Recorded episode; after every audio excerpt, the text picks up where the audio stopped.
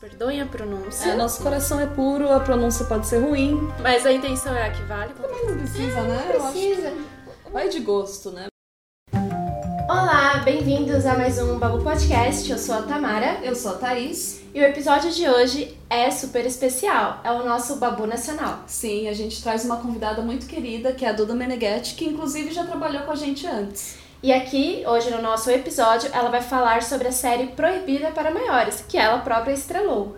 Sim, essa série inclusive está disponível no Amazon Prime e conta a história da Nina, né, que é uma adolescente que está no último período ali da- do colégio e tem que lidar com os dramas escolares e também com o luto pela perda da mãe. Duda, bem-vinda ao nosso Babu Podcast. Muito obrigada por ter aceitado esse convite. Ah, eu que agradeço vocês pelo convite. Tava morrendo de saudades das babus e muito feliz de participar. Bom, pra quem não sabe, a Duda já trabalhou com a gente, né, na segunda temporada de Retalhos, onde ela fez, ela protagonizou nossos três episódios que estrearam em novembro de 2019. E assim, primeiramente, claro, parabéns pela série, a gente gostou bastante, achamos super divertida.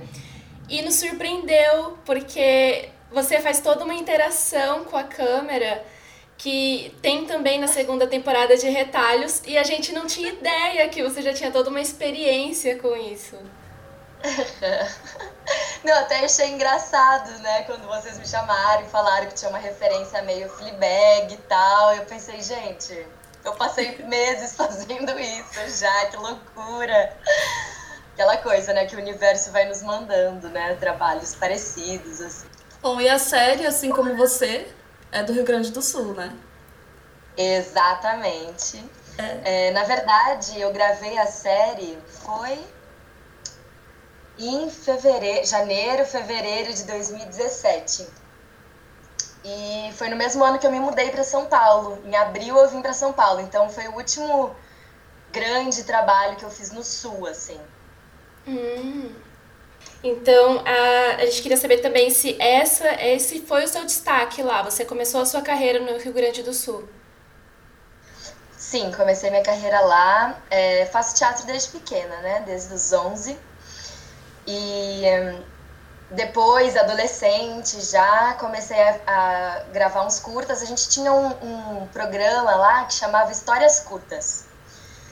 É, e era todo sábado, passava um curta na TV aberta, assim, na afiliada da Rede Globo lá, né? Uhum. E era um programa muito massa, porque era isso, né? Eram histórias curtas e era só uma produção gaúcha mesmo. Então era onde a galera ficava mais conhecida, assim, sabe? E aí eu cheguei a participar nos últimos anos, assim, porque, enfim, é um projeto que não existe mais, infelizmente. E depois disso comecei a trabalhar mais com cinema e com seriado mesmo. Lá no Sul eu gravei o Fora de Quadro, que é uma série da Casa de Cinema, que passou no Canal Brasil, foi bem massa também. É, e aí teve o Proibido para Maiores, e eu gravei um filme também que chama é, Os Bravos Nunca Se Calam, que vai estrear esse ano, e que também foi feito lá. Ai, que Que legal. demais. E como foi a sua É. decisão de, de vir para São Paulo? Ah, então, porque.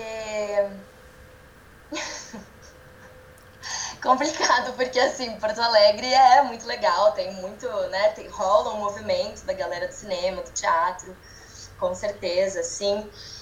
Mas, infelizmente, ainda as melhores oportunidades estão aqui, né? Em São Paulo. É, eu sei que a galera fica tentando movimentar esse eixo fora Rio-São Paulo, assim, mas as coisas ainda acontecem mais aqui, então é, foi é, mais ou menos essa decisão, sabe? E aí logo que eu cheguei em São Paulo, comecei, fiz um curso de dublagem também, então comecei a trabalhar com dublagem. É, então é isso, São Paulo trouxe novas oportunidades, sabe? Uhum. Pesquisando sobre a série, eu constatei bem isso que você falou, que tinha uma rede social no Instagram que a série, tipo, de fotos da série de janeiro de 2017. Só que ela só foi estrear no Prime Box em dezembro de 2018. Teve uma demora bem longa, eu acho, né? E eu queria saber se você só viu o resultado depois, quando estreou, ou você conseguiu ver antes? Então, pois é, quando foi. Eu acho que eu vi. Rolou uma pré-estreia pros atores. Ah. É. Mas vou te dizer que a pré-estreia, cara, foi, eu acho que em novembro de 2018. Ah, então foi tipo bem um pouquinho antes só de estrear. Foi, essa foi assim, é pouca coisa antes de estrear no, no Prime Box mesmo, assim. Ah, e aí, assim, como atriz, tô meio acostumada, né? A gravar os trabalhos e a ver muito tempo depois.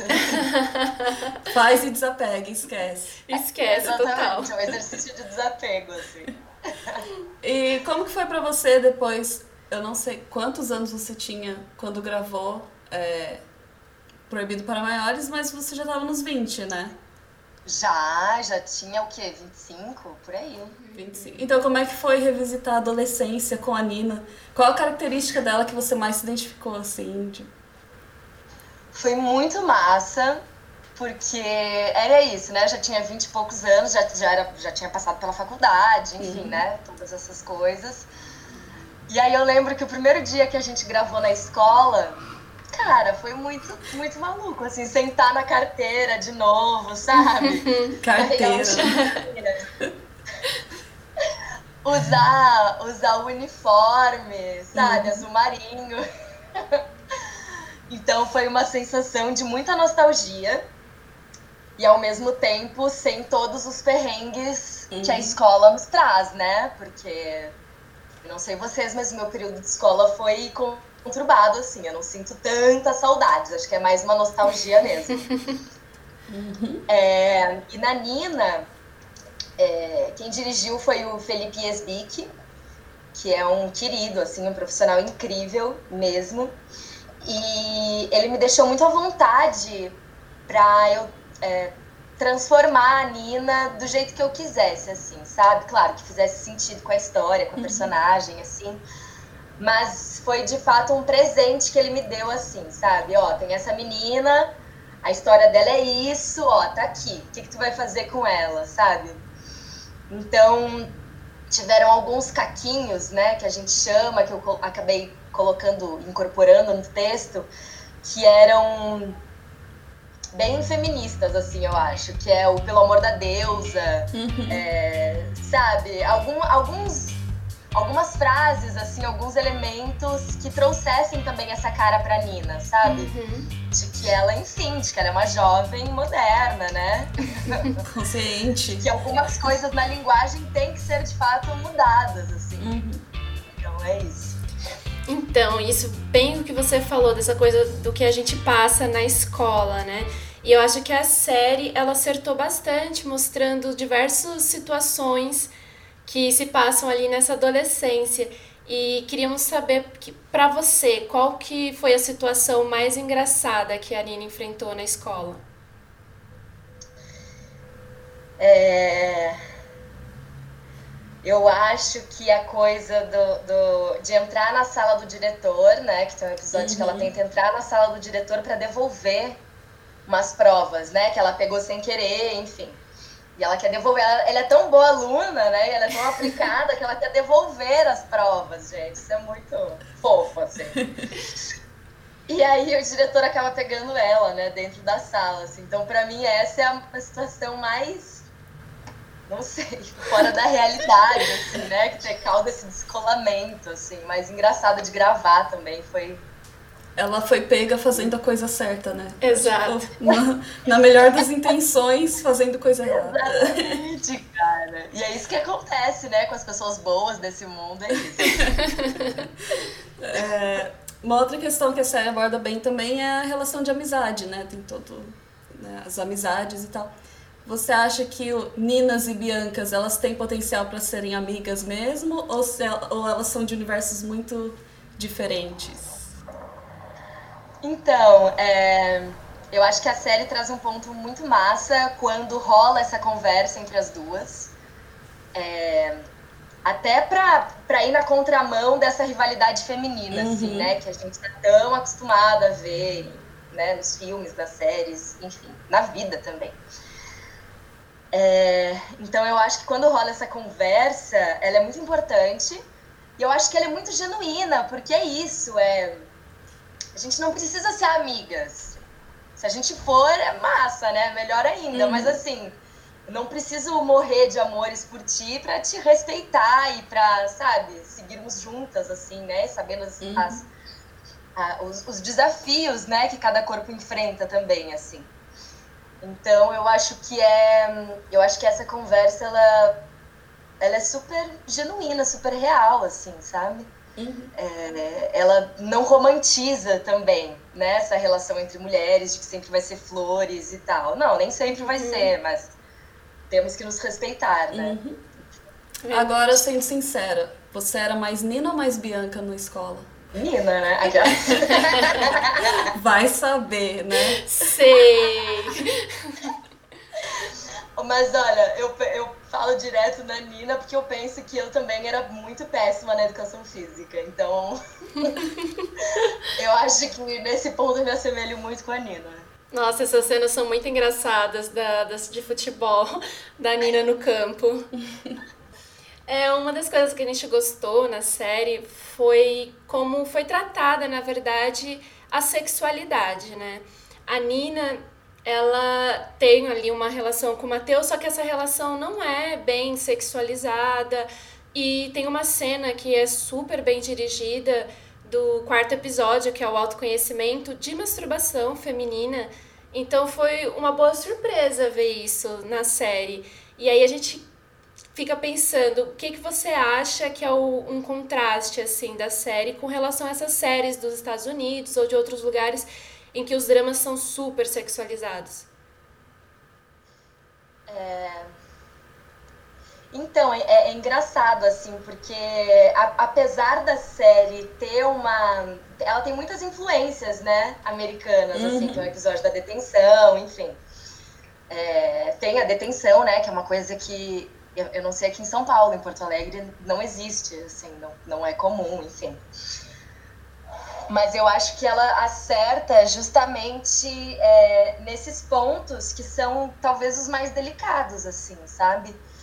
Que é, enfim, ter essa relação, porque não, não vamos negar que não exista, né? Uhum. Existe, enfim, a gente adolescente começa a pensar mil coisas, a experimentar mil coisas e uhum. tá tudo certo, assim. É, mas de que forma também a gente vai mostrar isso e vai né, falar sobre isso, assim. Então eu acho que a relação com o Matheus, ela tem um lugar bem delicado mesmo. É, não é uma relação sexualizada ou uma relação, sabe?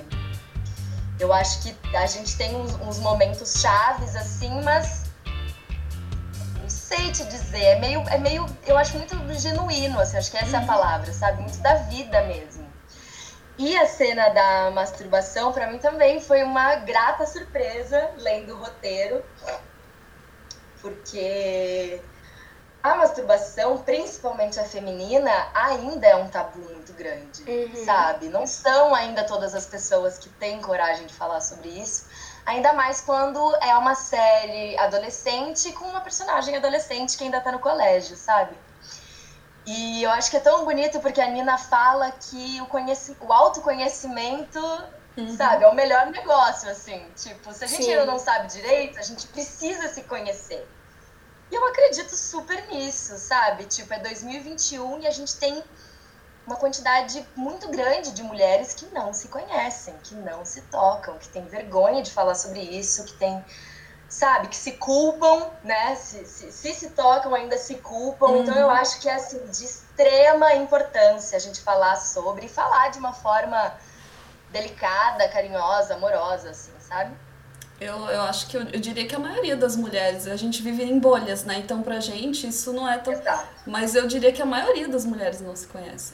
É, a maioria não sabe de muita coisa. Não, e é bem bacana porque acho que foi logo no primeiro episódio, no piloto, a Nina apresenta o grupo de amigos e ela apresenta eles como os grupo, o grupo dos virgens, né? Só que esse não é um problema para eles, assim, não é um problema na série. Então, isso é bem bacana uhum. mesmo. Exatamente, é. Tanto que eu acho ótimo a fala que é. Como é que é? É, a gente não escolheu esperar, mas escolheram é. por nós. eu, eu gosto também no, no começo, quando ela quando chega na escola, ela fala, bom, é aqui que eu, curo, que eu compro pena. tipo, esse é o lugar onde eu compro a minha pena. E, tipo, assim, eu, eu lembro na escola, eu senti do mesmo jeito. Assim, tipo, aulas. Bom, além dos dramas, né, de escola e tal, a Nina vive com o luto, né, pela mãe. E também tem que lidar com a ausência do pai, que acaba focando totalmente no trabalho. Depois tem a questão com a irmã. Qual que foi a cena que você achou assim com maior carga emocional para fazer, para gravar? Ah, eu acho que com certeza foi a cena que a Nina encontra a, aquela caixa com as fitas antigas, né? Da mãe, assim. E daí ela uhum. resolve olhar e relembrar uhum. de tudo. E eu acho que esse é o momento que ela. É o momento do choro, né? Tem um choro que sai ali, que é talvez o momento que ela consiga de fato é, desabafar, assim, sabe? Essa dor, assim, sabe? Que essa dor de fato sai e ali ela consegue aliviar, talvez, tudo que ela esteja sentindo, assim. Então, e eu queria, inclusive, agradecer mais uma vez o Felipe, que é o diretor, porque a gente teve uma conversa muito bacana antes dessa cena, especificamente, que eu tava, assim, morrendo de medo de gravar essa cena. e eu tava assim, ai, Fê, não sei se eu vou chegar onde tu quer que eu chegue, sabe? Uhum. É... E a gente teve uma conversa muito da hora, assim, ele foi incrível. E ele disse assim: Não, tu foi escolhida para fazer a Nina porque eu acredito em ti, sabe? Eu acredito na tua Nina. Então, assim, não se preocupa com isso, tá tudo certo. Então, eu agradeço sempre a sensibilidade uhum. do Felipe, a delicadeza de conduzir esse trabalho, sabe? Dessa forma, assim. Foi muito importante para mim, como atriz também. Ai, que bacana. Muito uhum. bom é, a série ela não deixou nenhum gancho no final da temporada, assim, não ficou nada em aberto. Então, ela foi pensada para ter apenas uma temporada mesmo? Então, é, a gente sempre fica, né, com a esperança de que vai ter alguma outra temporada, mas é, ela fazia parte de um edital, é, hum. não sei se é um edital do Rio Grande do Sul ou nacional, mas enfim, era de um edital. Então, é, o que tinha garantido mesmo era essa primeira temporada. E aí uhum. depois, então assim, é, foi uma escolha, acredito, da produção também de ter essa primeira temporada fechada de forma coesa, assim, uhum. sabe? É, sem deixar algum gancho e depois não ter a possibilidade de, de resolver, né, executar né? outra, é, de resolver o problema, assim. Que é uma pena, mas a gente, a galera do elenco sempre ficava assim, ai, depois ainda na faculdade, sabe? A gente ficava brincando assim. No final das contas acabou não rolando. E agora até se rolasse já ia ter que ser a Nina mais velha, que eu também tô. Não tô ficando ah, ah, ah, ah, você se passa ainda, vai. Ah, vá. Fazendo, fazendo charminho aqui. confetes, confetes. Bom, pra encerrar, né? A gente queria pedir indicações. Começando com uma indicação de uma série ou filme adolescente. Sério? Ah, eu sei. É, tem um filme que eu vi agora durante a quarentena que chama Fora de Série. Hum. É, dirigido pela Olivia Wilde. O nome das atrizes agora eu realmente não vou lembrar, mas eu amei esse filme tanto. É tudo. Aqui fora de série eu não associei. É, é Booksmart, né? Isso. Booksmart, exatamente. E, enfim, ele mostra a adolescência, assim, por outro viés, sabe? Completamente diferente dos filmes que a gente está acostumada, assim. uhum. Então, realmente vale muito a pena. Eu morri rindo, assim. Nossa, de chorar de rir. É Nossa, super eu... divertido. Eu chorei cara, de eu, rir, pens... eu fiquei pensando, depois que eu assisti, fiquei pensando assim, gente, como teria sido a minha adolescência se eu crescesse assistindo esse tipo de uhum. filme, cara? Sabe? Sido tão mais fácil, tão mais legal. Tão mais legal. A gente comentou isso uma vez Sim. também. Como seria a adolescência se a gente tivesse essas referências, sabe? Exatamente. Exatamente. É bem diferente. E aí agora uma indicação de um filme ou de uma série do Rio Grande do Sul. Olha, puxar o assado pro meu lado.